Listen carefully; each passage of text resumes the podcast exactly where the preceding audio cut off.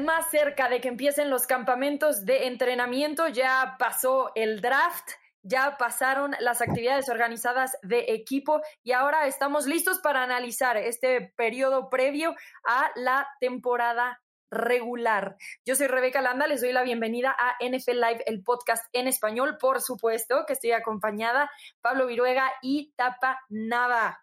Pablito, Tapa, bienvenidos. ¿Cómo estamos? Los extrañé la semana pasada, no tuvimos podcast. Igualmente. Igualmente, Rebe, también te, nos, extrañamos todos, también a, nuestra audiencia que, que, pues siempre está al pendiente. Y bueno, es, es un mes este un poquito tranquilo en la NFL porque ya pasaron los campos, los minicamps, vendrán unas semanas de descanso pero ya a mitad de julio se empieza a reportar eh, al menos los Steelers y los Cowboys, el Tapa ya estará más activo ahí con los Cowboys porque se acerca ya la pretemporada. ¿Qué tal, Rebe? Pablito, un gustazo saludarlos y contento de estar de regreso en un nuevo episodio de NFL Live Podcast. Y la realidad es que también contento porque, como lo acaba de decir Pablo, estamos a menos de cuatro semanas de que comiencen los cascazos, las tacleadas, porque cada vez están más limitados los entrenamientos con contacto por lo menos contacto físico, porque contacto verbal parece que nunca acaba en la NFL.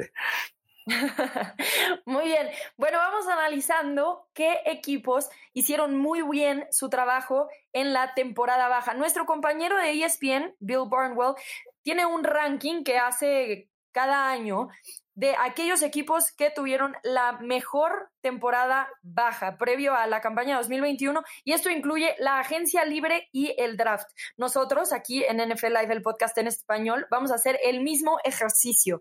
Empecemos con el top de cada uno. ¿Quién es tu número uno, Pablo? Ese equipo al quien le pones prácticamente 10 de calificación de esta temporada baja.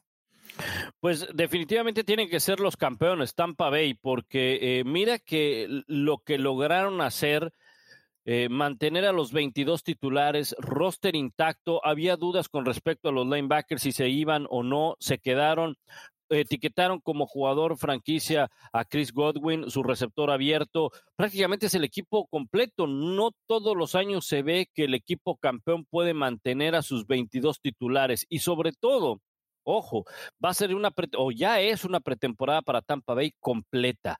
El año pasado no pudieron estar en contacto Tom Brady con sus, eh, con sus compañeros por el tema de la pandemia. Llegó tarde eh, Leonard Fournette.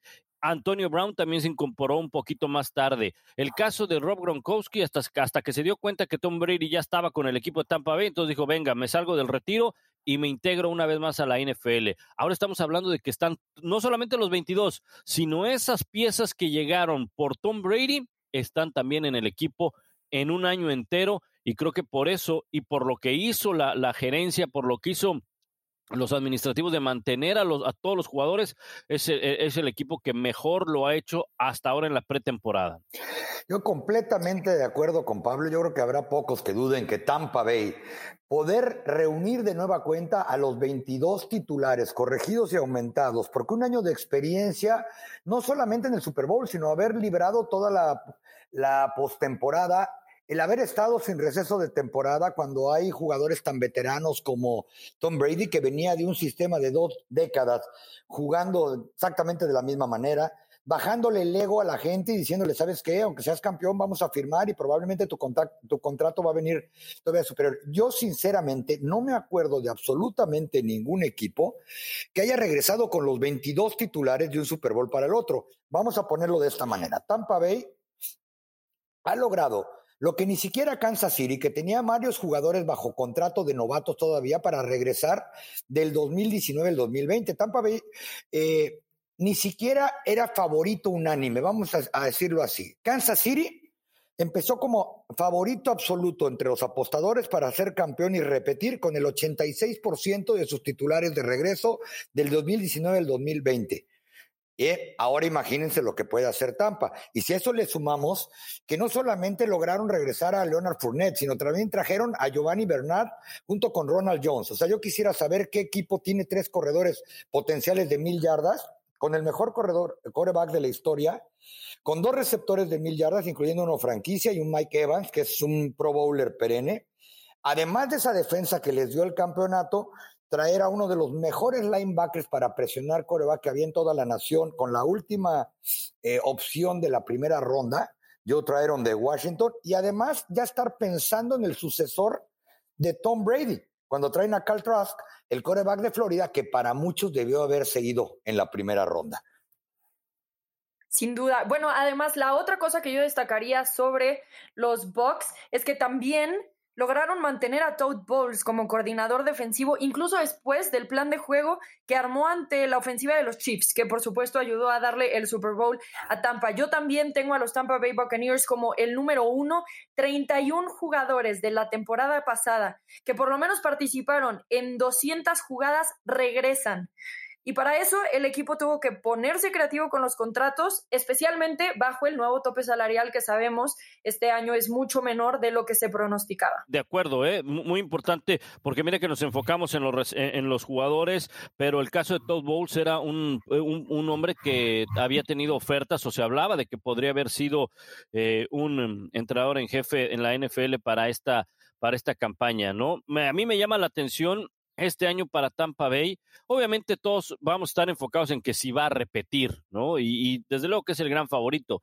Me va a llamar la atención qué papel va a jugar Bruce Arians, porque llegó un momento en el que Bruce Arians tuvo que hacerse pues a un lado, darle más oportunidad a Brady. Probablemente siga tomando ese papel, ¿verdad? Pero no, no, esto no quiere decir que van a ganar todos los partidos o estén obligados a ganar todos los partidos de Tampa Bay. En algún momento puede llegar pueden a perder algunos encuentros y si las cosas pueden mantenerlas con calma. Aunque teniendo ahí a Brady, yo creo que nunca te puedes desesperar, ¿no? No, te digo que esto le salió todo tan bien que hasta el calendario les tocó entre los tres más sencillos de toda la liga.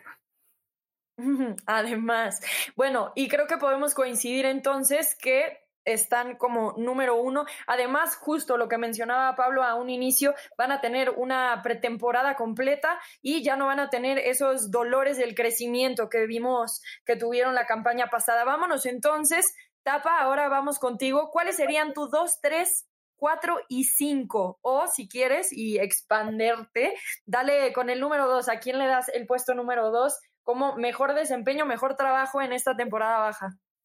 Se van a sorprender, pero para mí fueron los Baltimore Ravens. ¿A qué me refiero? Un equipo que prácticamente ha estado peleando la mejor marca de toda la conferencia americana y que no ha logrado dar el paso en esta generación al Super Bowl porque no tiene receptores, va y se llena de receptores durante el receso de temporada. No solamente contrataron a Sammy Watkins, que ojalá por fin esté sano, porque a Pat Mahomes nada más se lo vendieron como que le iba a ayudar y simplemente no podía jugar. Traen al receptor de la Universidad de Minnesota, Rachel Bateman, que se suma a Marquise Brown. Y seguramente le van a dar una larga contractual antes de empezar la temporada. Todos los equipos tienen hasta el 15 de julio. A Mark Andrews, o ala cerrada, porque ¿qué es lo que le ha faltado a Lamar Jackson? Que se plante para pasar y que tenga explosividad vertical. Muchos se quejan de que su prioridad ha sido correr. Bueno, pues también ponle receptores que puedan cachar, ¿no? Realmente no ha tenido absolutamente a nadie.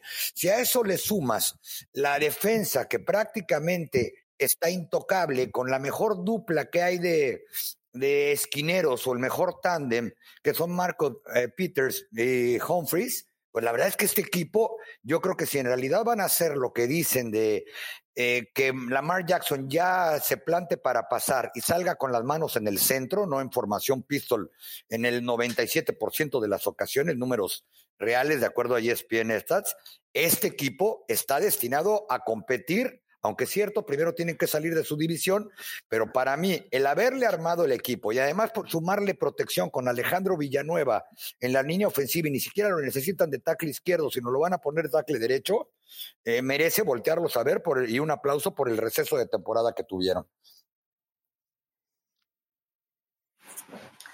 A ver, Pablo, ¿tú coincides con ese número dos o tienes a alguien más ahí? Mira, no está mal, o sea, no, no, no está mal el número dos del tapa, lo puedo comprar incluso, no solamente porque es el tapa, sino porque es mi brother y sé que va a vender buenas cosas, ¿verdad? no, me va, no, me va, a dar un chanchullo, ¿no?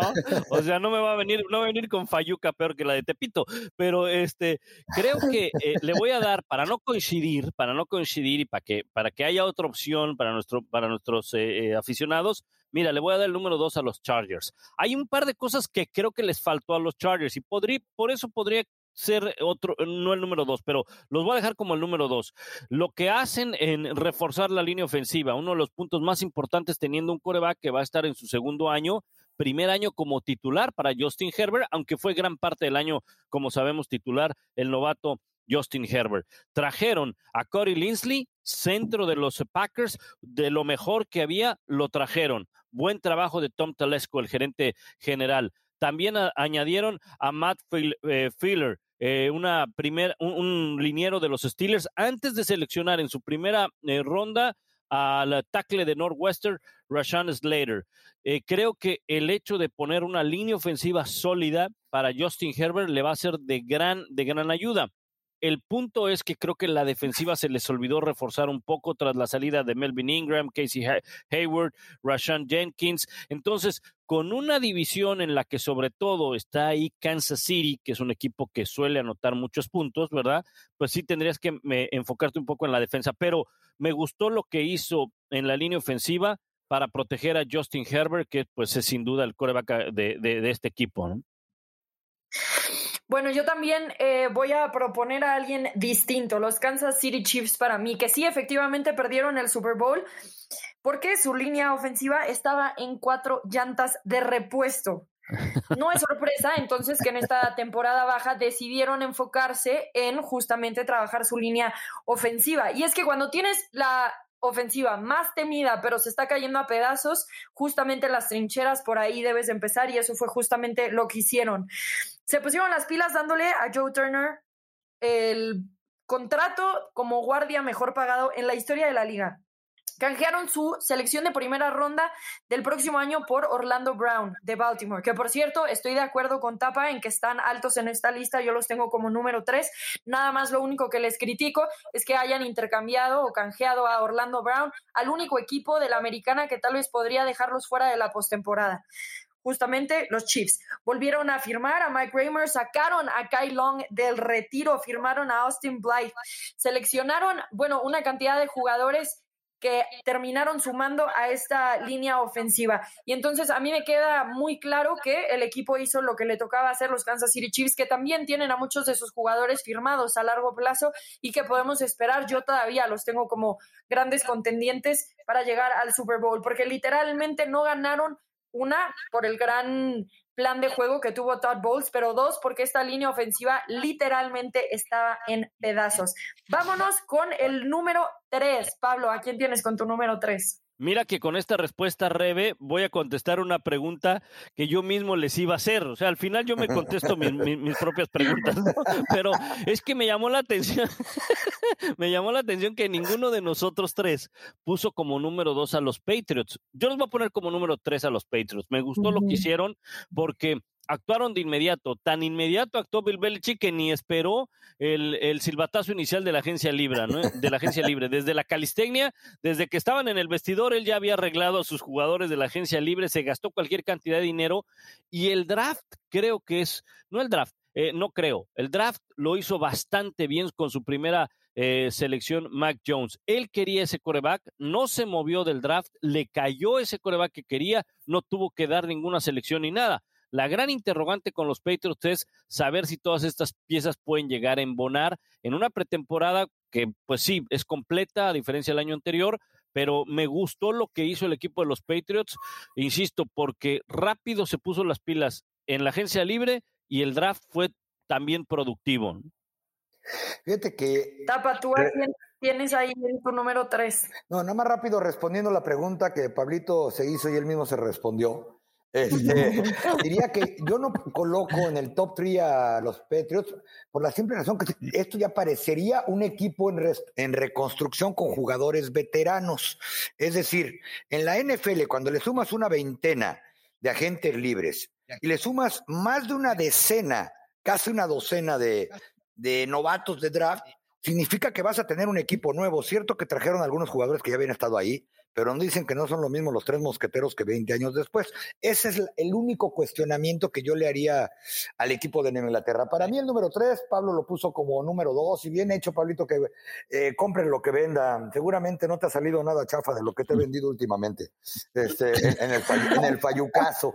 Pero este, yo, pongo, yo pongo a los Chargers, y nada más lo voy a decir así rápidamente, ¿por qué? Porque otro gran, gran acierto que hicieron es terminando con el, con el entrenador.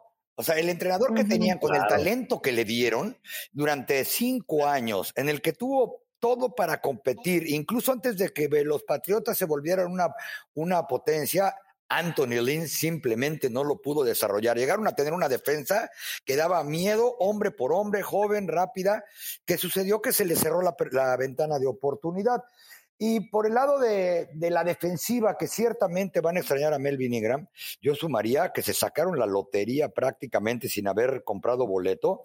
Una, eh, comprando en agencia libre a Chris Harris Jr. y la segunda, en agarrar en la segunda ronda, valga la expresión, a Sante Samuel Jr., que si por fin Darwin James Jr. puede estar sano, van a tener una muy, pero muy buena secundaria.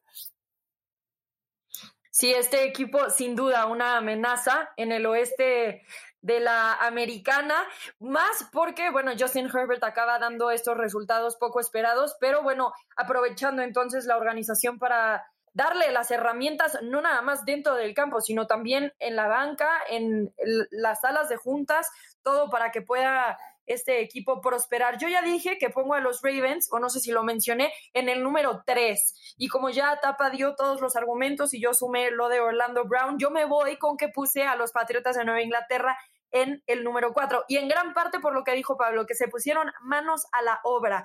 Lo que sí es que me parece un poco que se aceleró Bill y acabó pagando contratos un poquito más altos de lo que el mercado dictaba si hubiera sido un poco más paciente, porque si hubo jugadores de alto calibre que todavía podrían haber em, llegado a los Patriotas y no se hubiera acelerado por conseguirlos, aunque respeto el esfuerzo y obviamente eh, él sabrá mejor que yo a qué jugadores quiere desarrollar.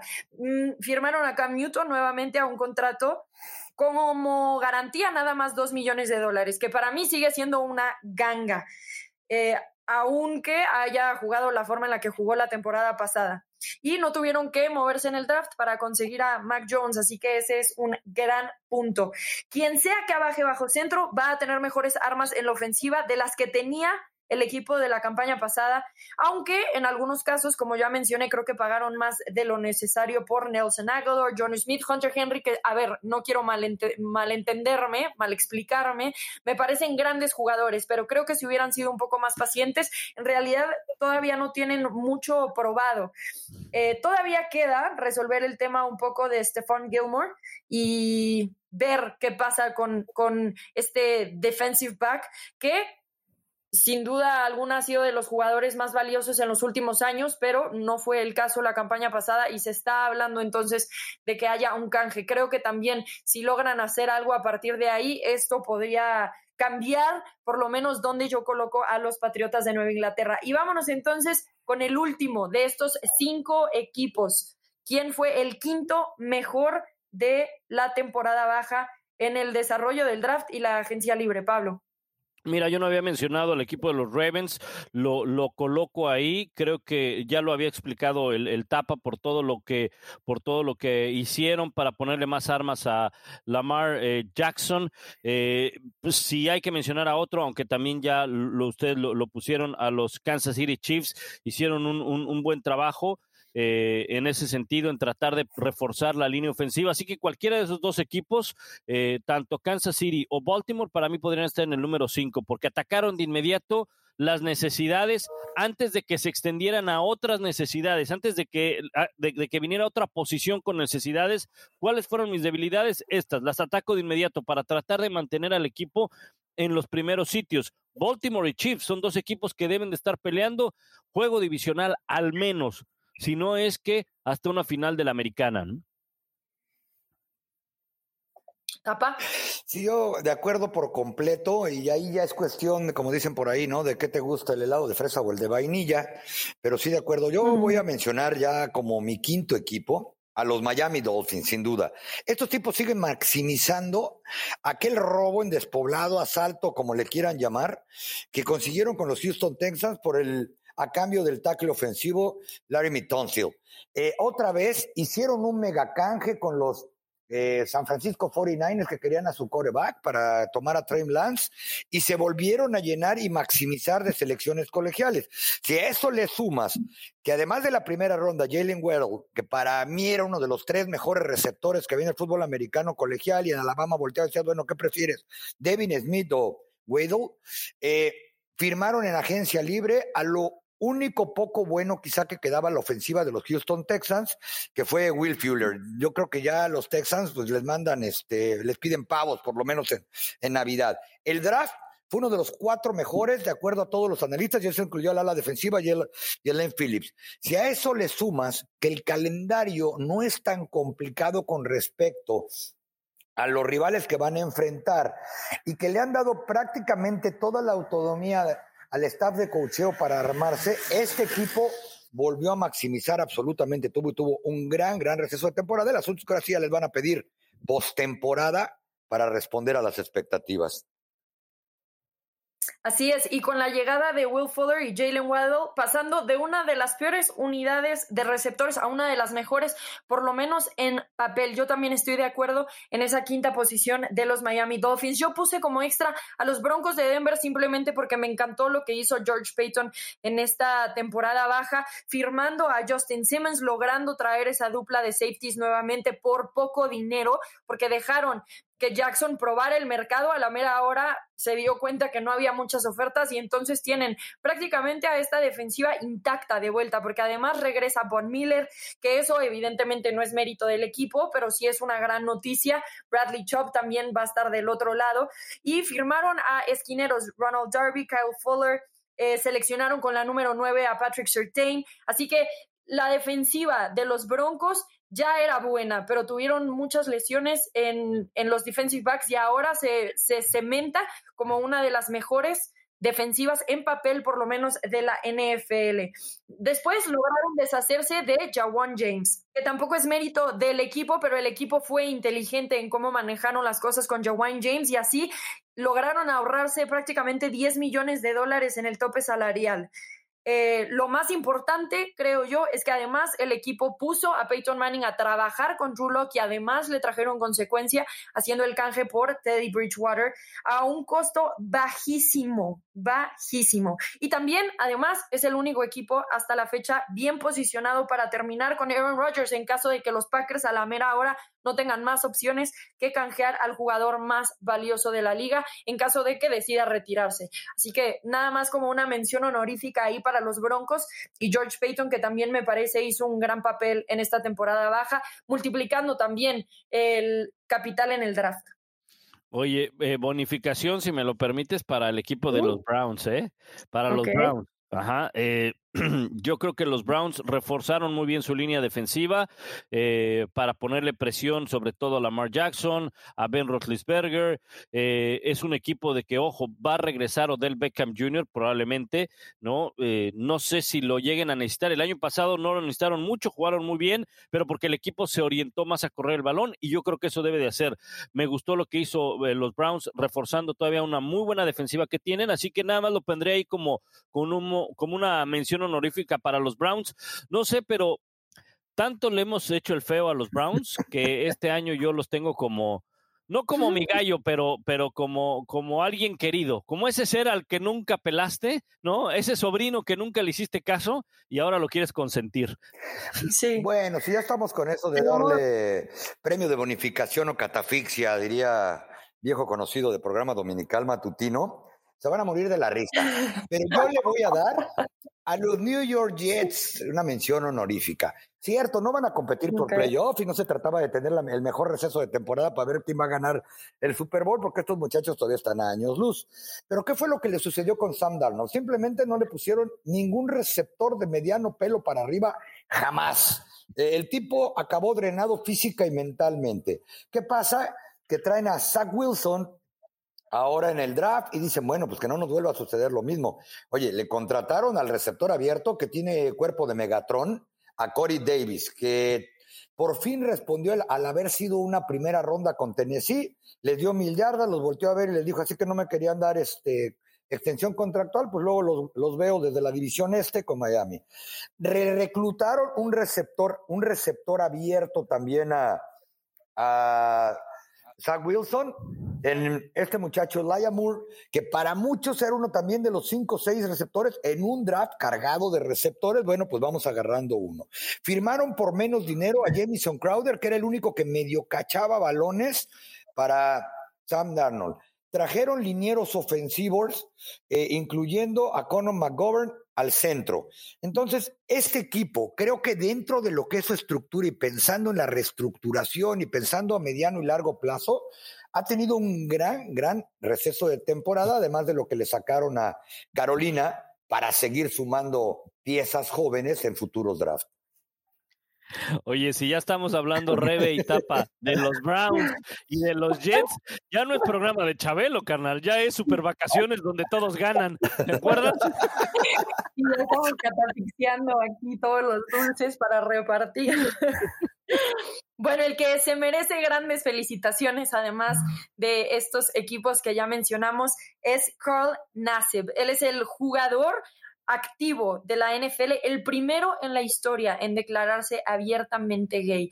Lo hizo a través de sus redes sociales y además del el anuncio donde obviamente afirmaba em, que, que es gay, bueno, también aseguró que iba a donar 100 mil dólares a Trevor Project. Este es un proyecto que se dedica a trabajar con jóvenes de la comunidad LGBTQ para evitar los temas de suicidio y poder apoyar a, a estos jóvenes que tanto tanta representación necesita. Y por eso Nasib hizo esta noticia y explotó la NFL, porque los jugadores salieron a felicitarlo, Roger Goodell salió a felicitarlo, incluso el presidente de los Estados Unidos también se dio el tiempo para felicitar a este jugador que ahora pone a la luz eh, un tema nuevo en el sentido para aquellos jóvenes deportistas que no necesariamente se sentían con la libertad o la comodidad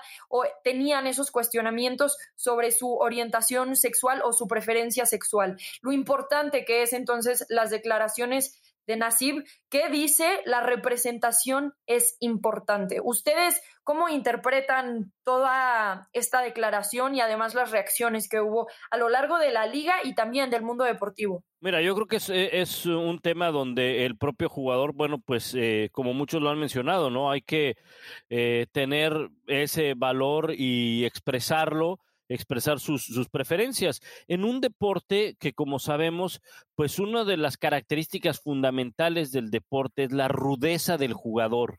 Y es como que inaceptable que exista un, eh, eh, un, un, jugador gay en el fútbol americano. ¿no? Es, es algo como que no, no se podría aceptar, insisto, porque a lo mejor... Exactamente, como un tabú, exacto, eh, Rebe. Eh, creo que eh, tiene el valor, sale, lo dice, no es el primero, había otros exjugadores que ya se habían declarado, pero es el primero en activo.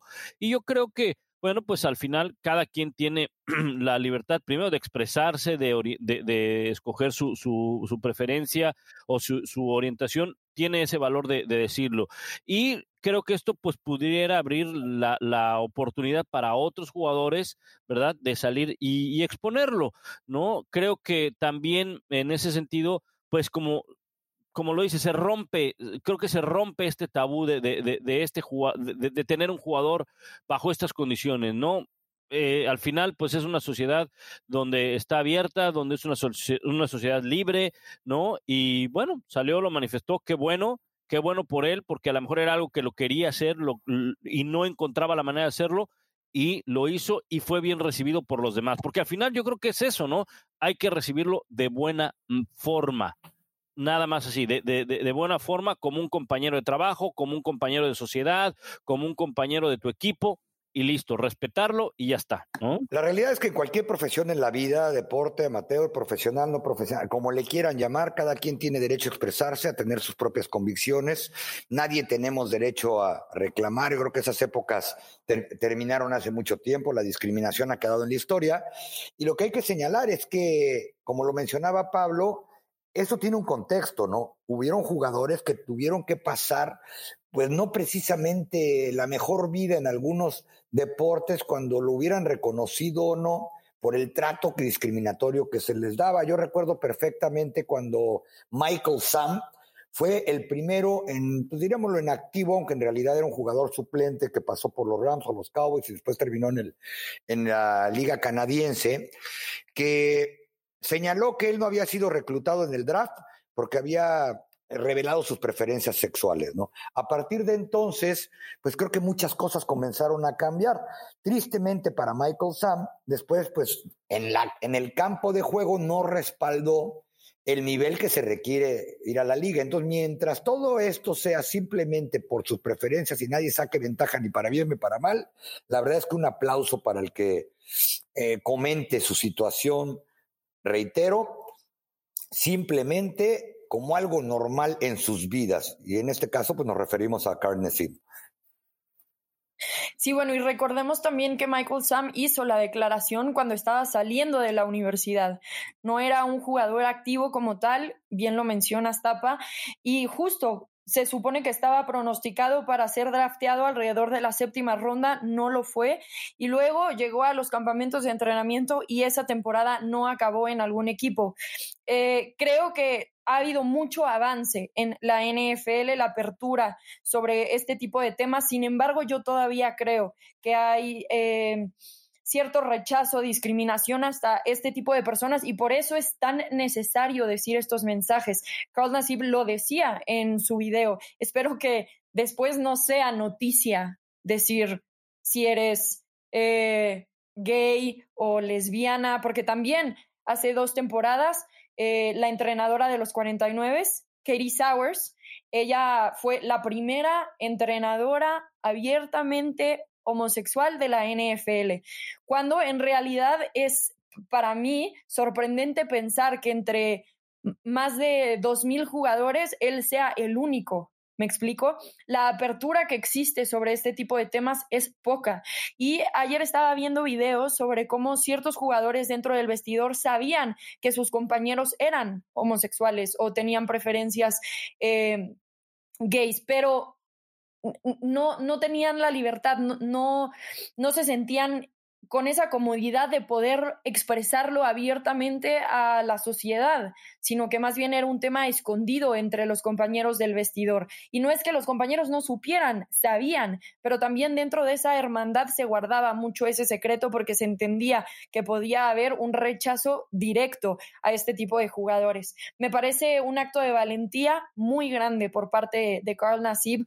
Eh, me parece importante también porque entonces le abre este mundo a otros jóvenes que están pasando por lo mismo, que no necesariamente saben cómo identificarse, dónde plantearse, tal vez se preguntarán, ¿cómo voy a ser gay y me gustan los deportes? Porque el mundo les dice eso. Y aquí Carl Nassib llega a romper con todos esos esquemas diciendo, puede ser un jugador de alto calibre, un jugador de la NFL y además tener preferencias distintas. Espero que a partir de esto todos aquellos jugadores que sean gays no se tengan que esperar a retirarse para poderlo decir, como fue el caso de muchos, que sí hay un precedente, pero es un precedente después de que te retiras.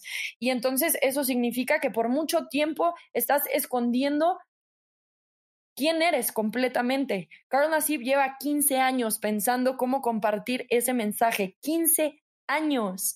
Eso es una vida.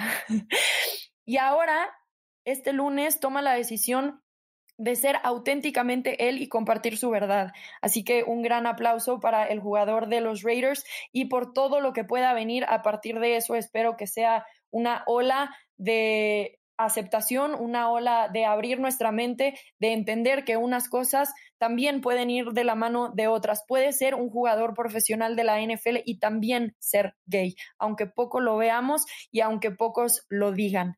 Muy bien, bueno, estamos por llegar al final de este podcast, pero antes de irnos tenemos algunas noticias seguramente que compartir. Tapa, ¿con qué noticias nos puedes aportar este día que eh, no hayamos mencionado?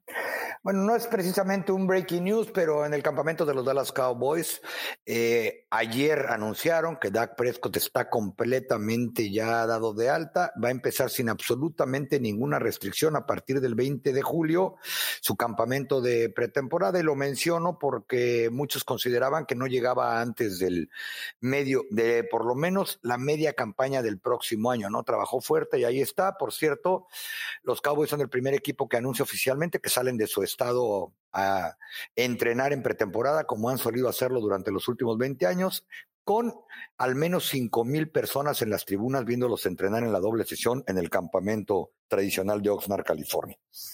Muy bien, algo que no van a poder hacer los Steelers, van a tener que quedarse en Pittsburgh a entrenar. Ellos generalmente iban a una universidad, si no me equivoco, bueno, la NFL no les dio permiso de llevar a cabo su campamento de entrenamiento en aquellas instalaciones. Hay niveles de influencias, que, RB. ¿Qué se creen? ¿Qué se creen? Se nota, ¿eh? ahora lo veo. Ellos van hasta Oxnard, tres horas y media en avión.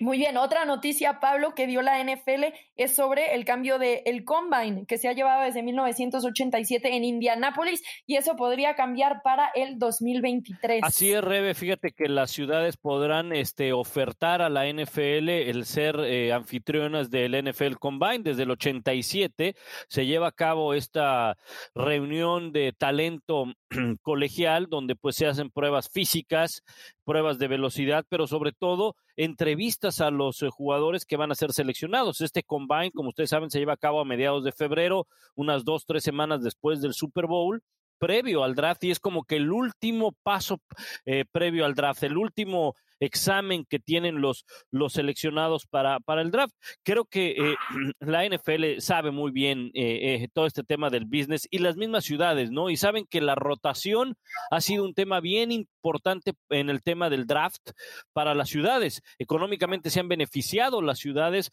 con el tener el, el, draft en, en, sus ciudades. En este caso, el NFL Combine, pues solamente se llevaba a cabo en Indianápolis. Para el 2022 se va a llevar a cabo ahí en Indianápolis, pero para el 2023 empezará la rotación de ciudades. Insisto, en Indianápolis desde el 87 se llevaba a cabo. Imagínate la derrama económica que va a haber para las distintas ciudades con el tema pues de hotelería y, y, de transportación y demás por toda la cantidad de jugadores, de gerentes generales, de personal de NFL que involucra un combine de la NFL. Así es, la liga entonces mandó un memo a los equipos este miércoles diciendo que cualquier equipo puede hacer una oferta para organizar el evento, incluyendo Indianapolis, o sea, incluyendo a los Colts. Entonces, si los Colts a la mera hora acaban ganando la oferta, ellos podrían quedarse con el combine en alguna de esas fechas. No significa que no regresaría a Indianapolis. La fecha clave para la NFL es el 23 de julio, cuando las aplicaciones para recibir el Combine del 2023 se deben entregar. También en esa misma fecha se deben entregar las aplicaciones del Super Bowl 60 o 61 y el draft del 2025. Así que los equipos seguramente están trabajando arduamente para entregar ese papeleo y ser seleccionados como anfitriones de estos grandes eventos que, como bien menciona Pablo, agregan mucho a la ciudad y le dan mucho color a estos equipos en estos eventos tan divertidos e importantes. Muy bien, bueno, algunas cositas que debemos de todavía tomar en cuenta. Adelante, Tapa. rápidamente hablando de fechas clave, el próximo 2 de julio, es decir, prácticamente dentro de una semana, eh, es el límite para que los jugadores decidan si quieren jugar o no. Todavía va a ser similar a lo que sucedió el año pasado. Jugadores que ejecutaron sus contratos desde octubre del 2020 mínimo, y eso obviamente descalifica a los novatos, pueden decidir que tienen precaución, vamos a llamarle miedo, de contraer COVID o, creen que, o que crean que las condiciones eh, no son las adecuadas para salir. Sabemos que hay tabuladores de cuánto es el dinero que podrían recibir, tanto por el sindicato como por los equipos. Y los novatos que hayan sido reclutados en el pasado draft solamente podrán decidir no ir a jugar con el argumento de la epidemia o la pandemia, si todavía sigue siendo esa, de COVID, si son considerados por exámenes médicos de la propia liga de alto riesgo. Así es. Aquellos jugadores que quieran que no sean novatos, que quieran no jugar, deben de ser de alto riesgo y en esos casos tienen derecho a 350 mil dólares. Pero los que voluntariamente decidan no jugar no serán compensados, a diferencia de la temporada pasada, que si no me equivoco eran compensados con 150 mil dólares. Ahora, si no eres de alto riesgo y decides no jugar, no serás compensado. Así que ahí está también esa fecha que destaca el tapa, el 2 de julio tendrán los jugadores para informar a sus equipos y a la liga que no jugarán la temporada 2021. También ya salieron los protocolos COVID eh, de la NFL y la NFLPA que siguen sumando y agregándose. Pero bueno, sí habrá una gran diferencia en el estilo de vida que llevarán unos a diferencia de otros, por supuesto, estando vacunados será eh, mucho más sencillo para aquellos jugadores y no tendrán que someterse a pruebas diarias, sino cada dos semanas, a diferencia de aquellos que no estén vacunados. Además, limitaciones en los comedores, en los viajes, distancia social, cubrebocas, etcétera. Así que bueno, la NFL está haciendo un gran esfuerzo por motivar a los jugadores, por decirlo de cierta forma, a vacunarse antes de que comience la temporada 2021. No nada más a los jugadores, sino también a los empleados del equipo. Otra cosa que me gustaría nada más decir es pongan ojo probablemente en lo que puede pasar eh, en los próximos días o en los próximos meses sobre Lamar Jackson y su nuevo contrato, porque si ustedes no sabían, el jugador tiene a su mamá como su negociante. Ahora, era más sencillo cuando había contratos de novatos porque hay tabuladores que están definidos. En este caso, tendrían que buscar un contrato ya a largo plazo, ya no de novato, y entonces hasta el momento Lamar Jackson y su mamá son los que están negociando ese contrato. Veamos entonces cómo le resulta y si efectivamente siguen bajo esa estrategia o a la mera hora decide contratar un agente, pero creo que puede ser noticia en un futuro. La mamá, oye, la, eh, mamá de Lamar Jackson, la mamá de Lamar Jackson se equipaba y tacleaba a Lamar Jackson, o sea que, o sea que no va a tener bronca en, negociar un contrato, ¿eh? ¿eh?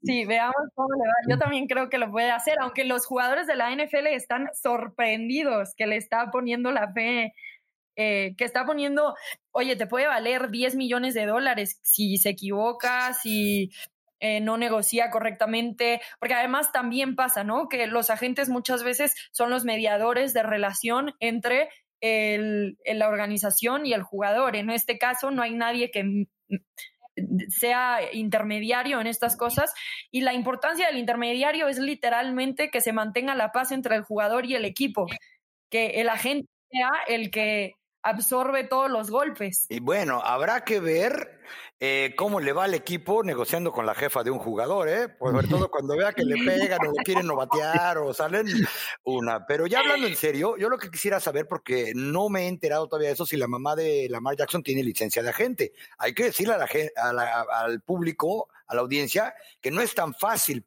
Por lo pronto tienes que estar con licencia, ser autorizado por el sindicato, decirle a NFLPA, equipos, etcétera, por un lado. Y por otro lado, bueno, si el jefe de Messi y el jefe de Mbappé lo hacen, ¿por qué no sentar un nuevo precedente en la NFL? Sí, Porque, porque el otro día preguntando precisamente, porque no conozco otro niño que es sub-18, que también su jefe anda medio de representante, este, me dijeron, no, es que el representante ya les consiguió o la gente los contratos buenos, ahora ya no necesitan, entonces ¿para qué le van a dar el 10%? Entonces, Entonces digo, que la NFL no se quede atrás, vamos en la onda Mbappé, Messi y Neymar.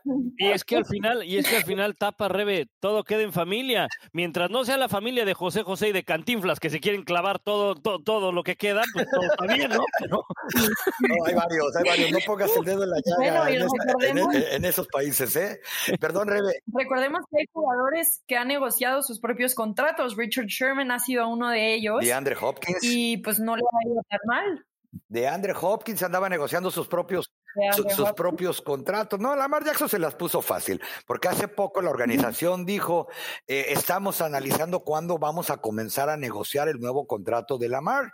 Y él seguramente les contestó, ok, ahí se las encargo y ahí se las verán con mi jefa. Ustedes deciden. Este es el teléfono de mi mamá, les paso su WhatsApp. y ahí dijo el gerente general, Peace and Love, ¿no? Imagínate estar viendo, eh, cuidando por tu hijo, ¿no? Lo digo con todo respeto, ¿no? Es bien diferente ¿eh? los que debemos tenido la bendición de tener un hijo deportista, me refiero, en cualquier nivel de que tienen cuatro o cinco años de edad, por más que hayas cubierto, hayas visto lo que sea, cuando ves que le dan un golpe, le, dan le hacen una falta o que no son justos con él. Así que ahí les encargo a la jefa de la mar en Baltimore, ¿eh? Vamos a estar muy al pendientes de esas noticias. Muchísimas gracias, Pablo. Muchísimas gracias, Tapa. Gracias a ustedes por escucharnos en el podcast de NFL Live. Pablo, ¿te quieres despedir? No, nada más un abrazo y suerte para la novia de la Mar, ¿no? un fuerte abrazo, Rebe. Y este, bueno, un fuerte abrazo, mi querido Pablito, agente de Luis Pablo, por cierto, digo, por si no lo sabían. Muy bien, con esto nos despedimos. Muchísimas gracias por escucharnos. Acuérdense suscribirse a NFL Live, el podcast en español, compartir, comentar, pasarle esto a quien sea que necesite ponerse al tanto en todas las noticias de la NFL. Rebeca Landa Tapanaba y Pablo Viruega. Nos vemos hasta la próxima.